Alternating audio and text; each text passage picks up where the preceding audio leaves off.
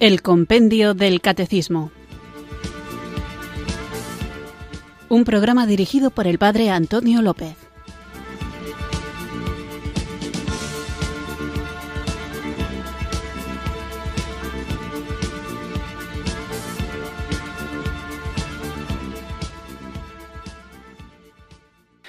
Muy buenas tardes, queridos oyentes de Radio María. Recibido un cariñoso saludo desde Irurzun, en Navarra, quienes sintonizáis una tarde más esta radio que cambia vidas, esta emisora de la Virgen, Radio María, para escuchar el Compendio del Catecismo, nuestro espacio diario de formación en el que tratamos de comprender, conocer nuestra fe católica para vivirla mejor, para celebrarla con más sentido, para compartir esta alegría de la buena noticia y también para tener las herramientas que nos sirvan para poder defender la fe católica cada vez que ésta es atacada o mal interpretada. Estamos hablando en estos días del Santísimo Sacramento del altar, la Eucaristía, y es algo fundamental. Por eso me parece que todos los programas son importantes, pero si hay algo que caracteriza a un católico es que posee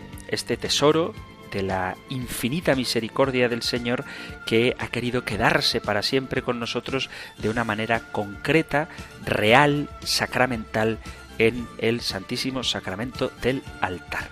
Así que sin mucho más preámbulo, para que nos dé tiempo a hablar de todas las cosas que nos ofrece el compendio del catecismo, vamos a invocar al Espíritu Santo para que sea Él quien nos ilumine, para comprender, para que sea Él quien nos dé palabras de sabiduría para testimoniar y también quien ponga en nosotros el valor suficiente, el arrojo, la parresía, ese coraje de saber defender siempre desde la caridad, siempre con dulzura y amabilidad, nunca faltando al respeto, pero también siempre con claridad desde la fidelidad a aquello que nos ha sido revelado. Por eso, porque el único que puede capacitarnos para la tarea a la que el Señor nos manda de ser sus testigos en el mundo, allí donde Él mismo nos ha puesto, invoquemos juntos el don de Dios.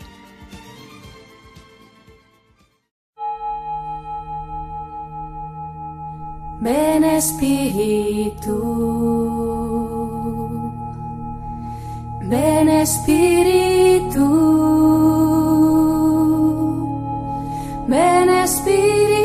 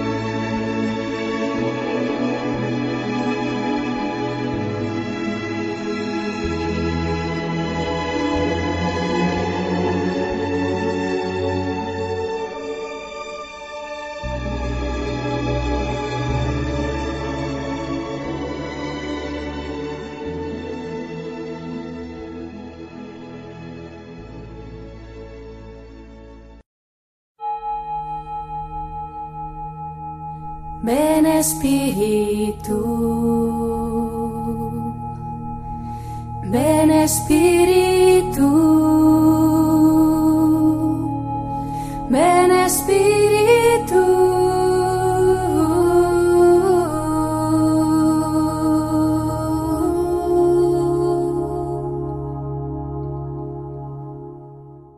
Salve, cuerpo verdadero, nacido de la Virgen María, verdaderamente atormentado, sacrificado en la cruz por la humanidad, de cuyo costado perforado fluyó agua y sangre.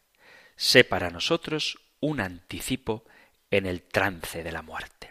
Esta es la letra en castellano del Ave Verum que acabamos de escuchar en la versión de Mozart, una canción preciosa y que muchas veces escuchamos canciones en latín y nos parecen bellísimas por la melodía, pero quizá no siempre conocemos la traducción. Por eso, como estamos invocando al Espíritu Santo con cantos eucarísticos, hoy he querido compartir con vosotros este Ave Verum de Mozart, en el que se habla del cuerpo verdadero, nacido de la Virgen María, verdaderamente atormentado, sacrificado en la cruz por la humanidad, de cuyo costado perforado fluyó agua y sangre, y es un anticipo, como lo es la Eucaristía, de la vida futura.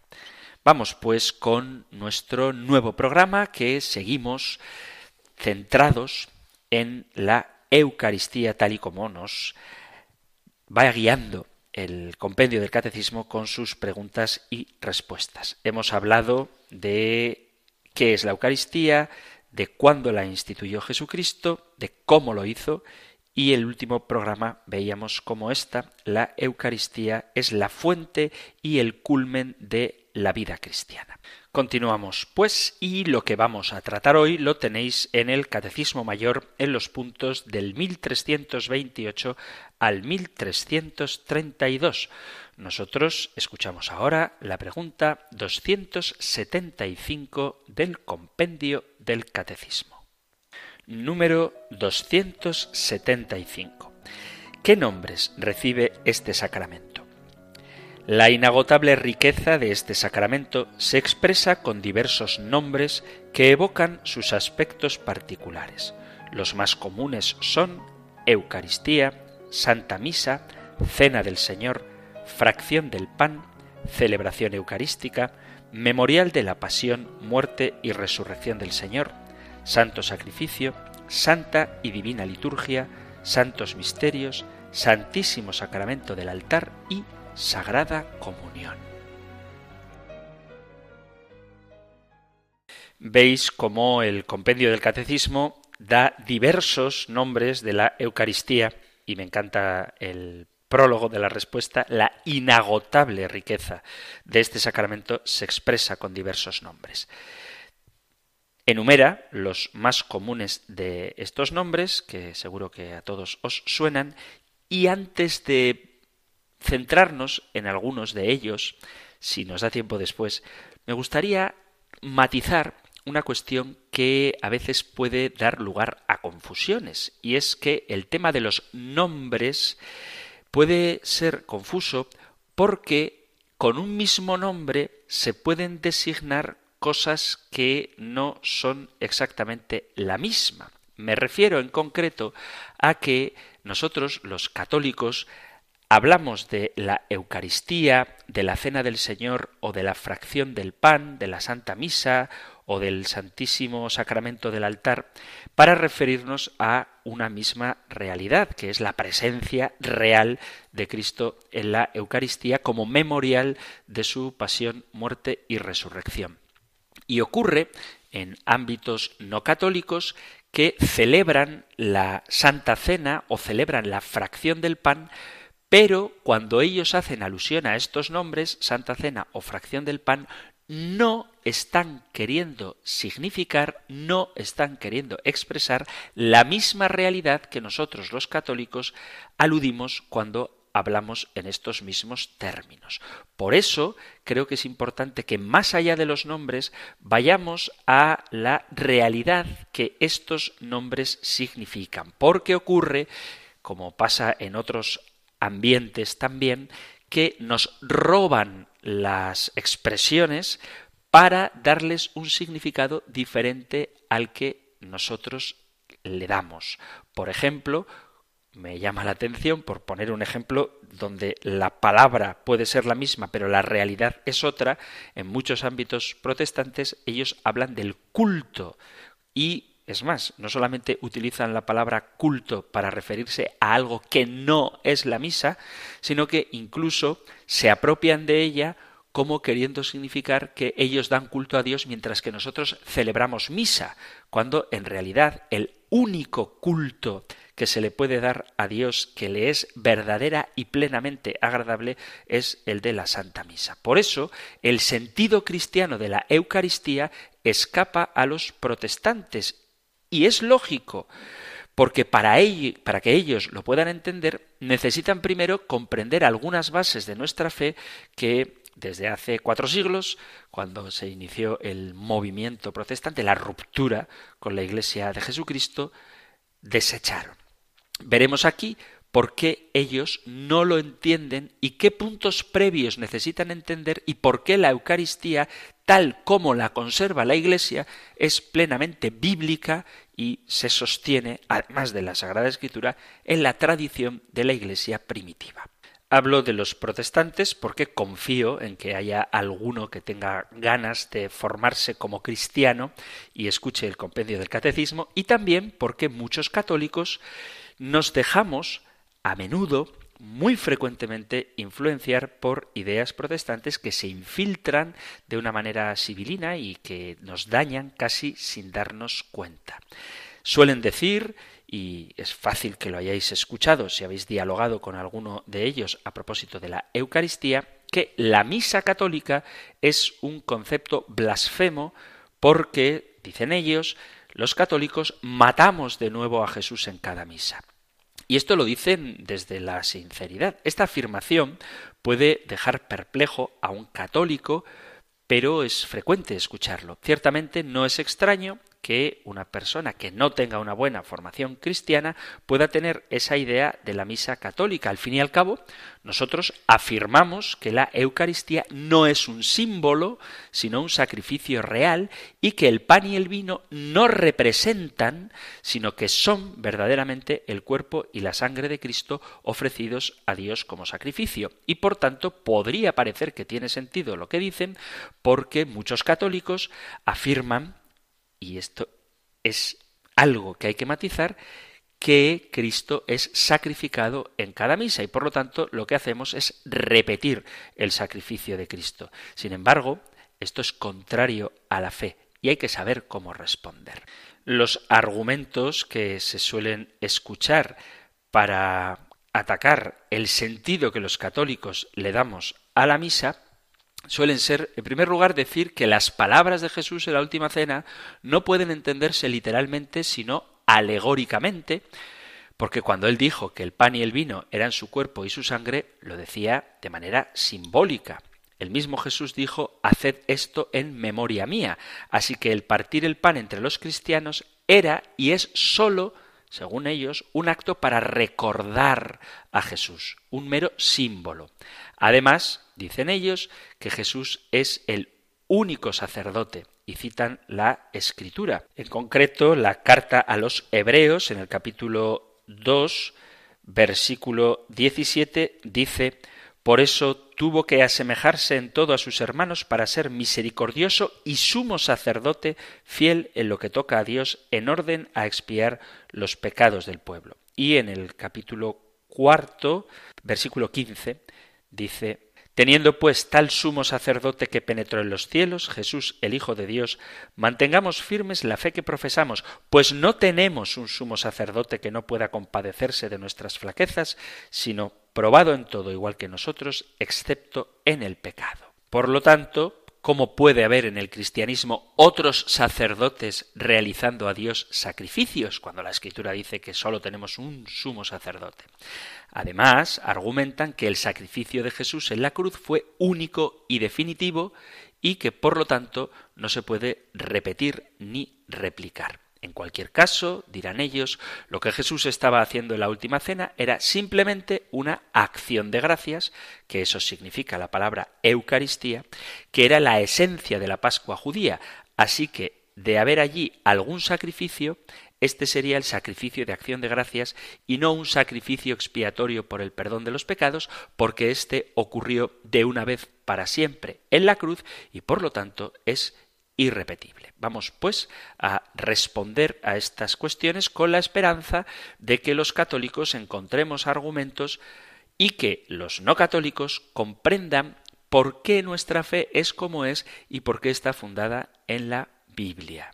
Vamos a tratar de hacerlo de una manera no superficial, sino profunda, para comprender cómo los nombres que recibe el único sacrificio de Jesucristo expresan la misma realidad y que cuando un protestante dice que está celebrando la Santa Cena o la fracción del pan, no está haciendo lo mismo que la Iglesia celebra cuando ofrece el santo sacrificio del altar, es decir, la misa. En primer lugar, hay que tener claro que para interpretar adecuadamente la Sagrada Escritura debemos hacer caso a la tradición de la Iglesia, es decir, cómo la Iglesia desde el principio ha vivido lo que después fue plasmado en los textos de la Sagrada Escritura.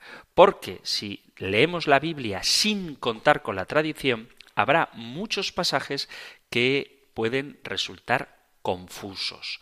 Por poner un ejemplo contemporáneo, un ejemplo muy tonto, pero creo que puede servirnos, si yo digo, Guillermo y Lucía quedaron para tomar un café, y resulta que el camarero que les sirvía era su primo. Cuando decimos que era su primo, tú puedes entender que era el primo de Guillermo o que era el primo de Lucía. Si ni Guillermo ni Lucía nos explican de quién era primo el camarero, podemos hacer adecuadamente ambas interpretaciones. Al decir era su primo el que les servía, puede ser el primo de Guillermo o el primo de Lucía. Por lo tanto, hay muchos pasajes que admiten ambigüedad en la interpretación si no tuviéramos a los protagonistas de ese acontecimiento, a los primeros cristianos en este caso, que nos digan cuál es el modo adecuado de interpretar. Y esta situación era diferente en el siglo I, porque por entonces muchas comunidades cristianas que tenían acceso a los escritos del Nuevo Testamento, habían recibido esas mismas enseñanzas a través de predicadores cristianos que eran apóstoles o discípulos de Jesús o discípulos de los apóstoles o discípulos de algún discípulo de los apóstoles. Por lo tanto, tenían la fe oral recibida y a veces los textos escritos, dos fuentes diferentes que trataban los mismos temas, así que para ellos la ambigüedad a la hora de interpretar ciertos pasajes se reducía porque aunque el texto no dejara claro a qué se estaba refiriendo, por vía oral, por vía de testimonio directo de aquellos que habían sido testigos del acontecimiento o discípulos de los testigos del acontecimiento, quedaba claro el sentido de lo que se quería decir. Por lo tanto, tenemos que valorar la predicación oral que tiene una ventaja con respecto al texto escrito, y es que podemos preguntar a la persona que nos está predicando, de modo que si nos dice algo que no entendemos o que no nos queda claro, podemos pedirle explicaciones. Sin embargo, el texto escrito o lo entiendes bien o no lo entiendes bien, pero no puedes preguntar a nadie porque el propio texto no te da la respuesta. Por eso es tan importante la tradición de la Iglesia los cristianos, los primeros cristianos, los de la iglesia primitiva, tenían muy a menudo a su alcance a gente que había sido testigo de los acontecimientos o que había recibido la predicación directamente de Jesús o de los apóstoles o de los discípulos de los apóstoles, con lo cual, si estudiaban un texto bíblico y algo no se entendía, podían acudir a esas personas y pedir las aclaraciones que necesitaban. Esta posibilidad de conseguir la información clara de primera mano duró hasta finales del siglo I y a partir de ahí pudieron aún conseguir información de segunda mano, luego de tercera mano y así sucesivamente, con lo que poco a poco la posibilidad de pedir aclaraciones va disminuyendo. Pero todas esas aclaraciones sobreviven en comunidades que, no lo olvidemos, predicaban, extendían su mensaje principalmente por vía oral. En primer lugar, porque no todo el mundo sabía leer y en segundo lugar porque la imprenta y la facilidad para acceder a los textos escritos es algo relativamente nuevo.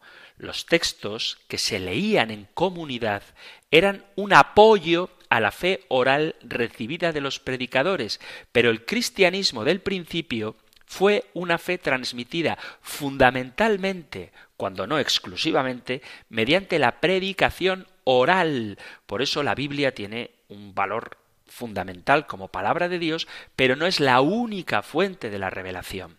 Veamos la visión que tenía, por ejemplo, uno de los padres de la Iglesia del siglo I, que es Papías. Dice el siglo I, junto con las interpretaciones de la Escritura, no vacilaré en añadir todo lo que aprendí y recordé cuidadosamente de los ancianos, porque estoy seguro de la veracidad de ello. A diferencia de la mayoría, no me deleité en aquellos que decían mucho, sino en los que enseñan la verdad, no en los que recitan los mandamientos de otros, sino en los que repetían los mandamientos dados por el Señor. Y siempre que alguien venía que había sido un seguidor de los ancianos, le preguntaba por sus palabras. ¿Qué habían dicho Andrés o Pedro, Felipe o Tomás, o Jacobo o Juan o Mateo o cualquier otro de los discípulos del Señor? Y lo que Aristión y el anciano Juan, discípulos del Señor, estaban aún diciendo porque no creía que la información de los libros pudiera ayudarme tanto como la palabra de una voz viva sobreviviente. Cuando existía alrededor mucha gente que conocía la nueva fe por vía directa o de segunda o tercera mano, las dudas se aclaraban preguntando. Cuando muchos siglos después los protestantes establecen la doctrina de la sola escritura, o sea que la fe solo puede basarse en los textos bíblicos y en nada más, es como poner el reloj de la historia del cristianismo a cero, pero esta vez sin testigos. Y entonces se encontraron con que el mensaje de Jesús llegaba únicamente a través de unos textos escritos hace siglos, de tal manera que cuando algo no quedaba claro, no se sabe a quién preguntar. Y eso motivó que desde el primer momento empezasen a surgir dentro del ámbito protestante interpretaciones distintas, muchas veces incompatibles entre ellas, aunque todas estén igualmente razonadas y basadas en las Sagradas Escrituras, y de ahí que existan tantos grupos distintos y contradictorios entre sí entre iglesias protestantes. Sin embargo, la Iglesia católica está en una posición muy diferente. Cuando al principio teníamos la posibilidad de hacer preguntas y pedir aclaraciones a aquellos que estaban predicando y divulgando la fe, las ambigüedades, las dificultades de interpretar algunos textos podían resolverse y se daban las aclaraciones necesarias porque sabíamos a quién pedírselas. Y muchos textos escritos por los primeros cristianos nos sirven hoy para aclarar y entender mejor el mensaje de la Biblia. Por lo tanto, la Iglesia católica dispone de más información fidedigna de la que tienen las demás iglesias porque las fuentes orales y escritas desde el principio no eran fuentes diferentes, sino que estaban interrelacionadas y se apoyaban todas al mismo tiempo que cada una arroja luz sobre las otras, y esto es lo que nosotros llamamos escritura y tradición. Los textos de los padres de la Iglesia, los textos de los cristianos de primera época, comienzan ya en el siglo I, pero continúan también en el siglo II. Por eso es muy habitual que, además de los textos de la Sagrada Escritura, me acostumbro a citar pasajes de los santos padres, porque son quienes iluminan el modo adecuado de entender lo que dice la Biblia. Por ejemplo, en el siglo II, a principios del siglo II, en el año 1130, nació San Ireneo de León y es un hombre que pertenece a la era apostólica. Murió poco después de finalizar el siglo II, pero era discípulo de San Policarpo, que a su vez fue discípulo del apóstol San Juan. Sus aclaraciones doctrinales son numerosas porque no sólo escribió para cristianos que ya estaban evangelizados, sino que también escribió para desmontar las herejías que en su tiempo ya comenzaban a surgir en algunos grupos pequeños. Para luchar contra estas herejías, Ireneo explicaba y argumentaba el auténtico sentido de la doctrina, así que sus textos son una fuente inapreciable para resolver muchas de las polémicas que siglos después resucitarían los protestantes. Su autoridad viene en primer lugar porque había recibido la fe directamente de un discípulo de sus apóstoles, de los apóstoles de Jesús, y por lo tanto el maestro que tenía podría aclararle debidamente cualquier duda o problema que le hubiera surgido. Segundo, porque sus doctrinas y explicaciones estaban en armonía con la Iglesia mayoritaria, que de haber pensado distinto le habría descalificado y habría rechazado sus obras en vez de custodiarlas, guardarlas y difundirlas. No tendría sentido que dos generaciones después de los apóstoles la mayoría de la cristiandad se hubiera desviado de la doctrina verdadera, porque el Espíritu Santo no fracasa y Jesús cumple su promesa. Por eso, lo que nos dice San Ireneo sobre muchos asuntos tiene más valor que las elucubraciones que luego teólogos siglos después o ciertos hombres puedan hacer a la hora de interpretar a su modo particular los textos bíblicos que se prestan a cierta ambigüedad, porque San Ireneo tenía como maestro a alguien que había sido discípulo de San Juan y por lo tanto su autoridad es mayor que la de un protestante o un teólogo, aunque se llame a sí mismo católico, del siglo XVI o del siglo XX. Si ahora pudiéramos preguntar a un discípulo de San Juan, ¿no pensaríamos que sus respuestas tienen más peso por haber aprendido el cristianismo directamente de uno de los apóstoles? Pues esto es lo que hace San Ireneo durante años, aprender de un discípulo de San Juan y preguntar todas las dudas que pudieran surgir. Por eso las doctrinas y las explicaciones que él nos ha transmitido en un montón de libros son palabras que deben ser escuchadas con mucha atención. Y esto es lo que hace la Iglesia, tomarse muy en serio lo que nos cuenta, por ejemplo, San Ireneo o los demás padres de la Iglesia. Sus palabras ciertamente no tienen la infalibilidad de la Biblia, no son palabra de Dios, pero nos ayudan a entender correctamente la Biblia y a evitar que nos perdamos en interpretaciones personales. Por todo esto es muy útil, es incluso necesario recurrir a los padres de la Iglesia en busca de aclaraciones. La fe que se encuentre en sintonía con la fe de los primeros cristianos será más auténtica que la fe que les contradiga. En cualquier asunto que queramos discutir, investigar, ver qué es lo que decían los santos padres es una parte fundamental para esclarecer las dudas que puedan surgir. Vamos a hacer una pequeña parada para escuchar una muy bonita canción eucarística y continuamos con nuestro programa.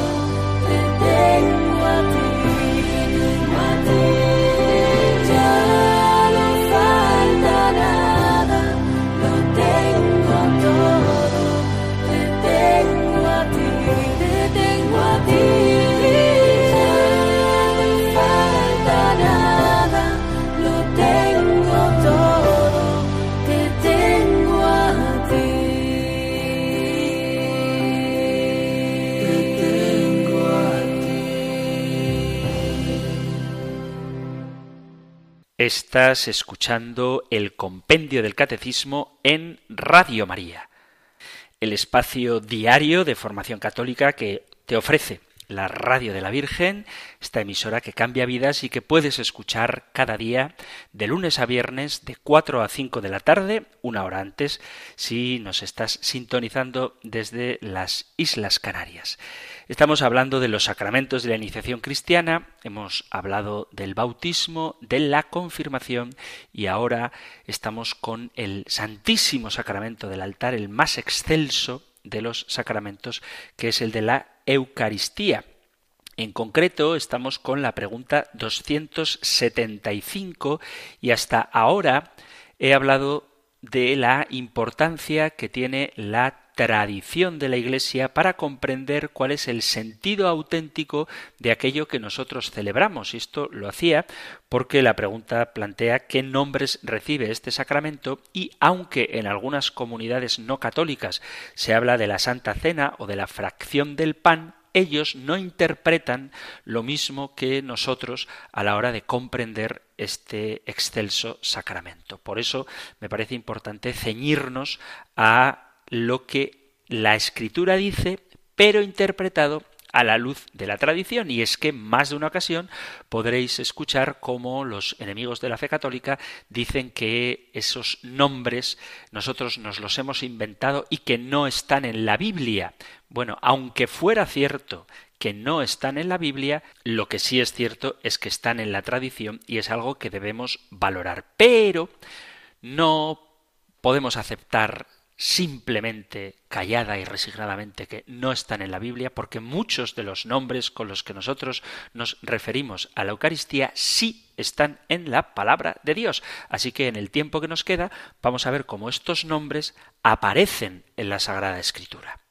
Aunque realmente no lo necesitamos, porque nos fiamos de la tradición, vamos a ver cómo gran parte de los nombres con que nos referimos a la Santa Misa, a la Eucaristía, sí aparecen en la Biblia. Por ejemplo, la palabra Eucaristía, que como ya sabéis significa acción de gracias, aparece en la Sagrada Escritura. La misa es ante todo una acción de gracias a Dios. En el Evangelio de San Lucas, en el capítulo 22, precisamente en la institución de la Eucaristía, leemos lo siguiente. Versículo 19. Lucas 22, 19. Dice, leo un poquito antes, porque os digo que a partir de este momento no beberé del producto de la vid hasta que llegue el reino de Dios.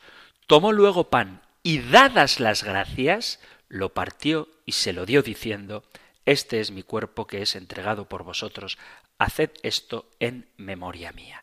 Y en la primera carta a los Corintios, en el capítulo 11, versículo 24, donde se nos narra también la tradición que San Pablo ha recibido, dice, porque yo recibí del Señor lo que os he transmitido, de ahí la tradición.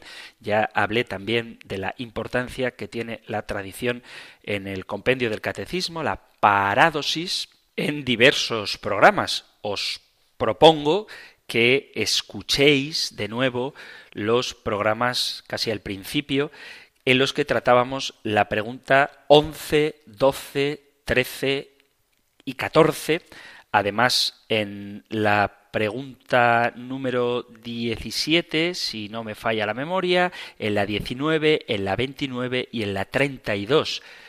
Todas estas preguntas las dedicábamos a hablar de la tradición. Bueno, pues dice San Pablo, primera carta a los Corintios, dice, porque yo recibí del Señor lo que os he transmitido, que el Señor Jesús la noche en que fue entregado tomó pan y después de dar gracias, lo partió y dijo, este es mi cuerpo que se da por vosotros, haced esto en memoria mía. Así que la Eucaristía aparece en la palabra de Dios.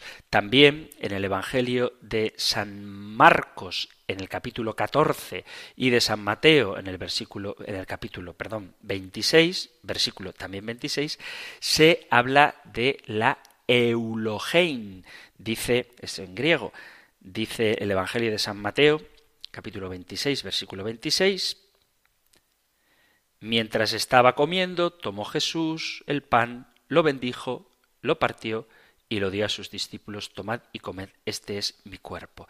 Estas expresiones de tomar el pan y bendecirlo recuerdan a esas bendiciones judías que proclaman, sobre todo durante la comida, las obras de Dios, la creación, la redención y la santificación. O sea que la palabra Eucaristía sí que aparece en la Escritura, en la Biblia. Otra expresión con la que aludimos a la Eucaristía y que sí aparece en la Biblia es la cena o el banquete del Señor. Y le llamamos así porque se trata de la cena que el Señor Jesús celebró la noche antes de su pasión. Esto lo veíamos cuando nos preguntábamos cuándo instituyó Jesús la Eucaristía, en la pregunta 272, pues lo hizo en el contexto de la cena pascual.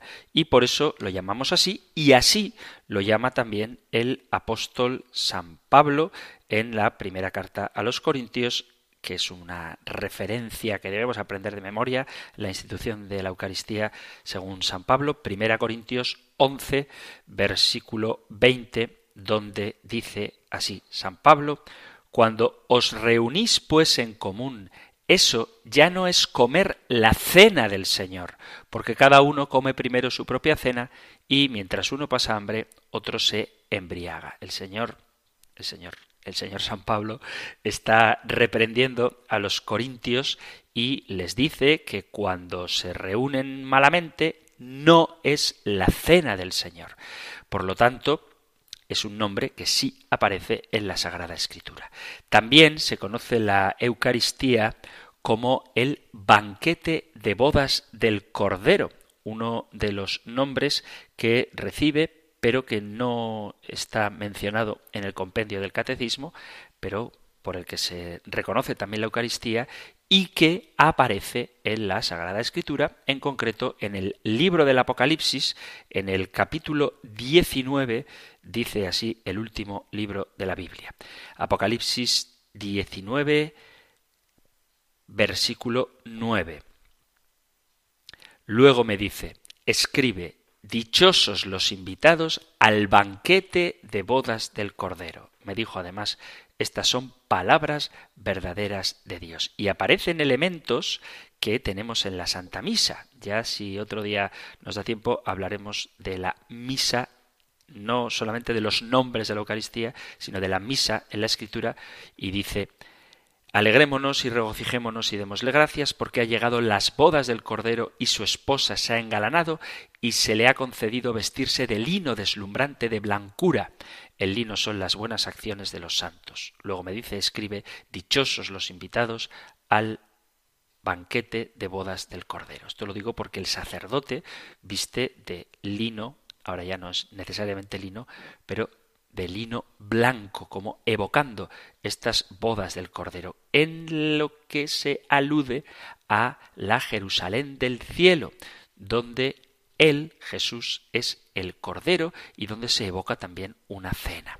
Otro nombre muy común de la Eucaristía del que ya he hablado, que no es el mismo sentido que le dan los protestantes, es la fracción del pan. Es un nombre muy común porque fracción del pan es el rito propio del banquete judío que utilizó Jesús cuando bendecía y distribuía el pan tal y como hace el cabeza de familia. Dice el Evangelio de San Mateo en el capítulo 14, versículo 19, dice, y ordenó a la gente reclinarse sobre la hierba. Tomó luego los cinco panes y los dos peces, y levantando los ojos al cielo, pronunció la bendición, y partiendo los panes, se los dio a los discípulos, y los discípulos a la gente. También en San Mateo, en el capítulo 15, en el versículo 36, leemos cómo Jesús tomó los siete panes y los peces, y dando gracias, los partió e iba dándolos a los discípulos y los discípulos a la gente. Pero donde esto aparece con más claridad es en el relato de la última cena, capítulo, leo la versión de San Mateo, capítulo 26, versículo 26, donde dice, mientras estaba comiendo, tomó Jesús el pan, lo bendijo, lo partió y dándoselo a sus discípulos dijo, tomad, comed, este es mi cuerpo. En este gesto los discípulos le reconocerán después de su resurrección. En el capítulo 24 del Evangelio de San Lucas, en el precioso episodio de los discípulos de Emaús, que podéis leer a partir del versículo 13 del capítulo 24 de San Lucas, dice precisamente cómo los discípulos le reconocieron al partir el pan Leo Lucas 24 a partir del versículo 30, dice, y sucedió que cuando se puso a la mesa con ellos, tomó el pan, pronunció la bendición, lo partió y se lo iba dando. Entonces se les abrieron los ojos y le reconocieron, pero él desapareció de su lado. Y luego saltó al versículo 35, ellos por su parte contaron lo que había pasado en el camino y cómo le habían reconocido en la fracción del pan. Otro nombre con que conocemos la Eucaristía es la Asamblea Eucarística.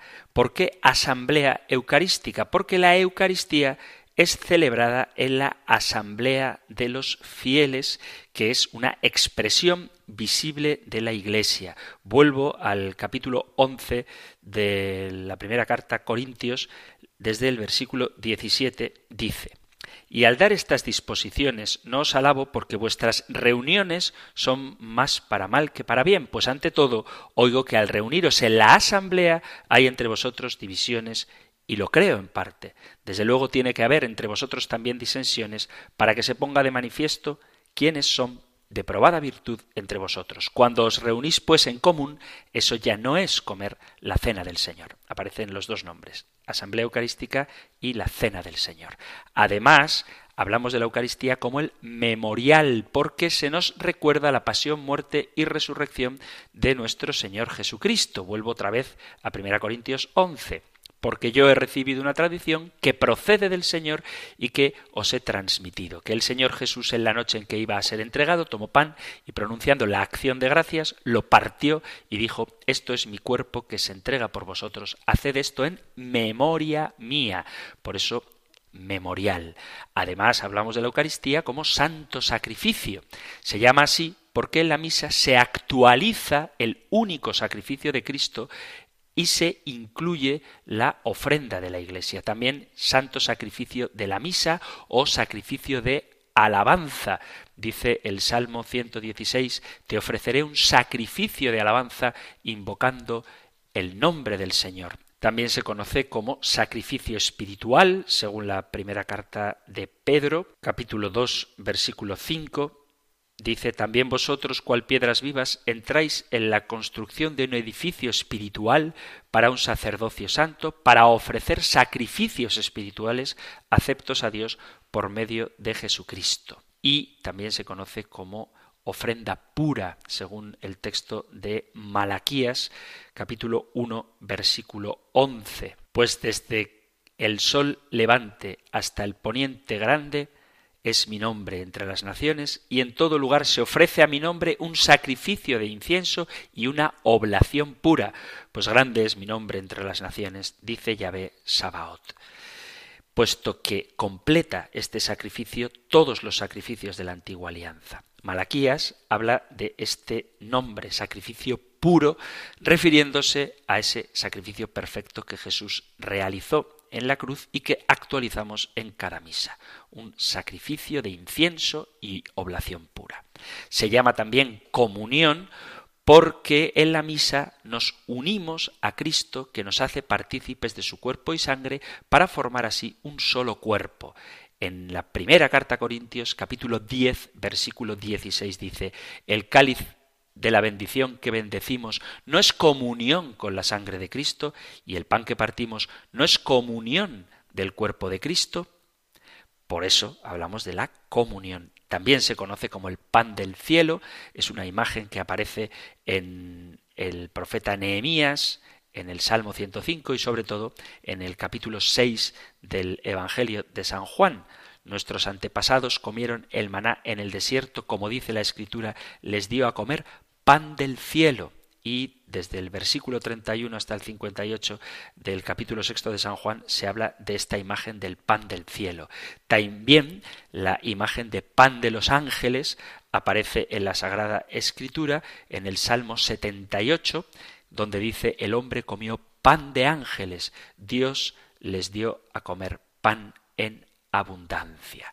Es lo santo, el santo sacrificio. Dice el Éxodo y también el Levítico, podrá comer de ese pan y de las cosas santas y santísimas. En el capítulo 22 del Levítico, versículo 2 dice, di a Aarón y a sus descendientes que deben tener cuidado con las cosas santas que los israelitas consagran para que no profanen mi santo nombre. Y el nombre más popular que suele recibir el santo sacrificio del altar es la misa o santa misa, y se llama así por el envío que se hace a los fieles al concluir la celebración eucarística. La misión, el ite, misa es. Por eso se llama misa, a la Santa Misa, porque quien participa de ella es enviado para cumplir la voluntad de Dios en su vida cotidiana.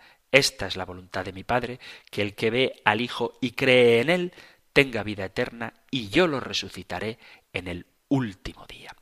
Estos son los nombres que sí aparecen en la palabra de Dios referidos a la Eucaristía. Por lo tanto, aunque nos bastaría con la autoridad de la tradición para legitimar los diferentes nombres que le damos al santo sacrificio del altar, aunque nos bastaría con la tradición, y de hecho hay algunos nombres que ciertamente no están en la Sagrada Escritura. Lo cierto es que otros de los nombres que le damos a la Santa Misa sí están en la palabra de Dios. Por eso tenemos que aludir a ella sin ningún tipo de temor ni complejo. Aparezcan o no aparezcan en la Biblia, porque los católicos, esto es algo que hay que subrayar, no tenemos una fuente de revelación única, que sería la sola escritura, sino que creemos que el Señor se ha revelado de manera histórica y que esa historia ha sido transmitida hasta nosotros, precisamente de ahí viene la palabra tradición, transmisión, por aquellos que fueron testigos oculares de lo que sucedió por los discípulos de los testigos oculares, por los discípulos de los discípulos, y esa vida esa vida del organismo vivo que es el cuerpo de Cristo, la Iglesia, y que se nos da a nosotros, es lo que llamamos tradición y creemos que en fidelidad a ella estaremos siendo fieles a lo que después, el Nuevo Testamento, la propia Iglesia plasmó por escrito y canonizó en lo que conocemos hoy como el Nuevo Testamento. Como ya hemos hablado en su momento también de la formación de la Sagrada Escritura, no voy a incidir de nuevo en ello, pero sí que es importante que nosotros no caigamos en la trampa protestante de ¿dónde dice la Biblia que hay que celebrar la misa? Bueno, la Biblia dice que hay que celebrar la Eucaristía, la acción de gracias, la fracción del pan, porque Cristo dice, haced esto en memoria mía, y le llamamos misa porque vivir la Eucaristía no culmina cuando terminan los ritos litúrgicos, sino que es un envío a la misión. El que participa del cuerpo de Cristo debe vivir de Cristo y obedecer al mandato suyo de id y hacer discípulos. De ahí viene la misión y por eso la participación en la Eucaristía le llamamos misa. Y ahí es donde tendríamos que preguntarnos nosotros si realmente celebramos la misa, es decir, si después de recibir el cuerpo de Cristo nos sentimos, como somos en verdad, enviados, misionados por el Señor a llevar fuera a la calle eso que nosotros hemos recibido dentro, en el templo y dentro de nuestro propio cuerpo, que es el cuerpo mismo de Cristo. Llegamos al final del tiempo para nuestro programa de hoy, queridos amigos, queridos oyentes, y sabéis que podéis enviar cualquier pregunta, cualquier planteamiento que queráis hacer, cualquier discrepancia también, cualquier testimonio, y si os parece, decidme ¿Cómo os referís vosotros a la Eucaristía? ¿Le llamáis habitualmente misa, Eucaristía, fracción del pan, cena del Señor, memorial de la pasión y muerte y resurrección del Señor? ¿Con qué nombre? Divina liturgia, santos misterios, ¿con qué nombre os referís vosotros a la Eucaristía? Para responder a esta pregunta o formular las vuestras, sabéis que Radio María pone a vuestra disposición el correo electrónico compendio arroba radiomaria.es, compendio arroba radiomaria.es o el número de teléfono para WhatsApp 668 594 383 668 594 383. Terminamos recibiendo la bendición del Señor. El Señor te bendiga y te guarde, el Señor ilumine su rostro sobre ti y te conceda su favor, el Señor te muestre su rostro y te conceda la paz. Muchísimas gracias por estar ahí, gracias por escuchar el compendio del catecismo y si queréis volveremos a encontrarnos en un próximo programa. Un fuerte abrazo.